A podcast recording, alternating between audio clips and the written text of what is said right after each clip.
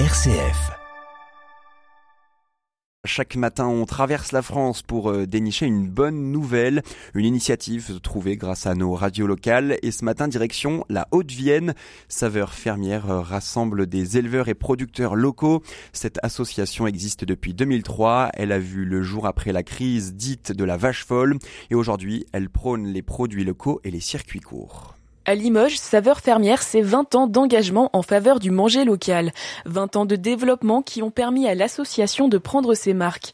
Mais le fonctionnement n'a pas changé pour Philippe Babodou, l'un des administrateurs. Notre mode de fonctionnement, il est basé sur la participation des producteurs à la vente. C'est un point de vente collectif. Il est tenu par un collectif de paysans et de paysannes qui a évolué, lui, bien sûr, hein, puisqu'on était une dizaine il y a 20 ans et aujourd'hui, euh, on est plus de 40 producteurs et productrices engagés dans la coopérative.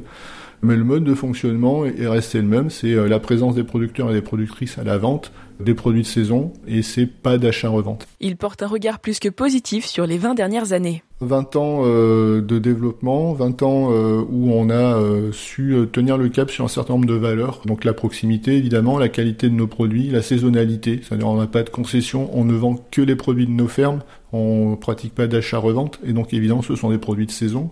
Alors parfois la contrepartie de ça c'est que de temps en temps, il y a des rayons qui peuvent être euh, un peu euh, dépouillés, mais en tout cas, c'est le choix qu'on a fait et la règle du jeu, c'est celle-là depuis le début. En 20 ans, ils ont aussi eu le temps de voir évoluer les habitudes de consommation. Nous, on a vu évoluer notre clientèle, qui était euh, dans un premier temps une clientèle de quartier, qui redécouvrait le magasin du coin de la rue, avec une population peut-être un peu plus âgée dans un premier temps, qui connaissait les, les bons produits, qui savait les cuisiner, et puis au fur et à mesure, dans les 20 dernières années, une nouvelle clientèle peut-être un petit peu plus militante, plus jeune, avec des enfants, qui à un moment où on prend conscience de l'importance de l'alimentation.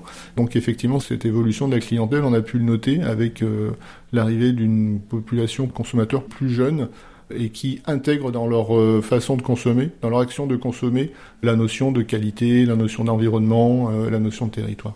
Les éleveurs et producteurs locaux se situent exclusivement dans le Limousin et sur quelques communes limitrophes. Merci beaucoup Lucie, Alix et toute l'équipe de RCF Limousin pour ce plein de bonnes nouvelles, toujours présent pour trouver une bonne idée, une bonne initiative locale. C'est aussi comme ça que la joie se partage sur RCF.